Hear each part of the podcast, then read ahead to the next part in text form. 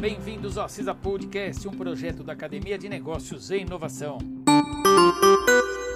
Eu sou o jornalista de Mercleto, trazendo informações para os empreendedores e empresários da região. O tema de hoje é Design Thinking na prática. Conheça as etapas e comece já. Uma das principais ferramentas para buscar inovação nas empresas que temos hoje é o Design Thinking, uma metodologia que parte do pensamento criativo que os designers usam para desenvolver projetos e aplicarem no desenvolvimento de novas ideias de produtos e serviços que estejam alinhadas com necessidades reais de pessoas reais. Pesquisando nas principais referências que falam sobre o design thinking, encontramos as seis etapas básicas para tirar as ideias do papel por meio dessa metodologia, que são elas: 1. Um, empatia. 2. Definição. 3. Ideação. 4. Prototipação. 5. Testes. E 6. Implementação. Vamos conhecer melhor cada uma dessas fases, entendendo melhor seus objetivos. Etapa 1 Empatia. Empatia é a capacidade de se colocar no lugar do outro para compreender seus problemas, necessidades e expectativas.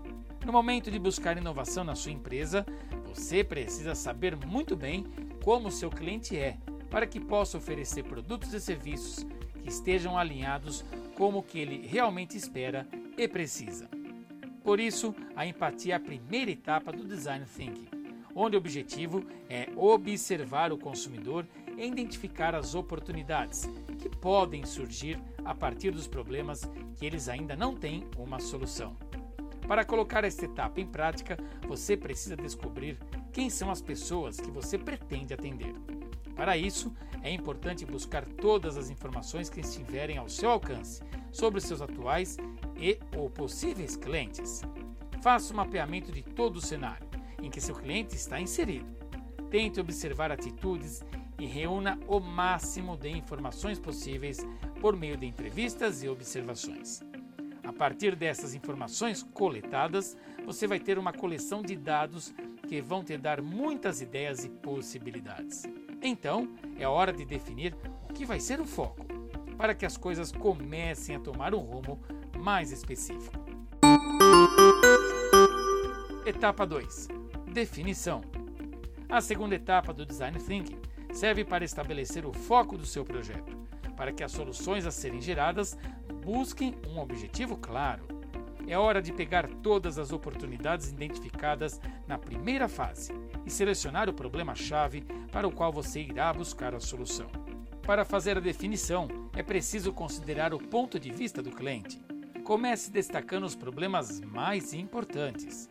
Tenha em mente que nesta hora ainda não estamos falando de soluções, e sim de problemas. Quanto mais claro estiver o problema, mais objetiva será a solução. Etapa 3 Ideação. Agora é a hora de colocar a cabeça para ter ideias.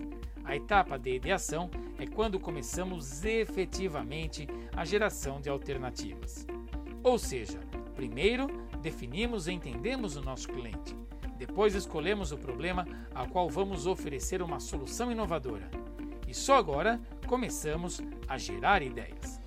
Dessa forma, conseguimos aproveitar melhor o nosso tempo, focando a geração de ideias com um objetivo claro em mente. Uma coisa muito útil de se fazer nesse momento é um brainstorming, aquela reunião de geração de ideias. Reúna a equipe, faça perguntas e anote tudo. Incentive os participantes a desenvolver cada vez mais as ideias, misturando e complementando tudo o que parecer de alternativa. Ah, importante, hein? Momento do brainstorming não é hora de cortar as ideias e sim de incentivá-las. Tome esse cuidado com a sua equipe. Depois, aí sim, selecione as três ideias mais promissoras para passar para a próxima etapa. Etapa 4 Prototipação. A quarta etapa é o momento de tornar as ideias palpáveis, para que possam ser testadas na fase seguinte. Quero que uma coisa fique bem clara para você sobre a fase de prototipação. Um protótipo não é seu produto final, e sim um meio para que você aprenda mais sobre o seu produto. É por meio do protótipo que você vai fazer todos os ajustes necessários antes de produzir em grande escala. Então não precisa aí ficar desesperado achando que seu protótipo está feio ou incompleto. É melhor estar assim, na fase de testes, do que chegar assim no mercado, aonde efetivamente não tem volta. Pensando no objetivo do protótipo, quer tornar a ideia testável, o melhor protótipo que você pode criar é aquele que se investe menor tempo e dinheiro para gerar o máximo de aprendizado possível. Etapa 5: Testes. Com o protótipo em mãos, é hora de testar. O teste é o ponto-chave do design thinking, que é quando você vai entregar o seu produto para um possível cliente, para que use e forneça suas impressões. Nessa fase, você vai apresentar o protótipo aos clientes, que podem ser aqueles que você entrevistou lá na fase da empatia, ou algum outro que tenha o mesmo perfil. Observe como eles farão uso do produto e anote todas as suas observações e opiniões do cliente que surgirem. Lembre-se de sempre perguntar o porquê de cada comentário, para que as motivações fiquem bem claras e te ajudem a aprender ainda mais. A partir do aprendizado gerado nesta fase, são feitos os ajustes para colocar o produto no mercado. E finalmente a etapa 6, implementação.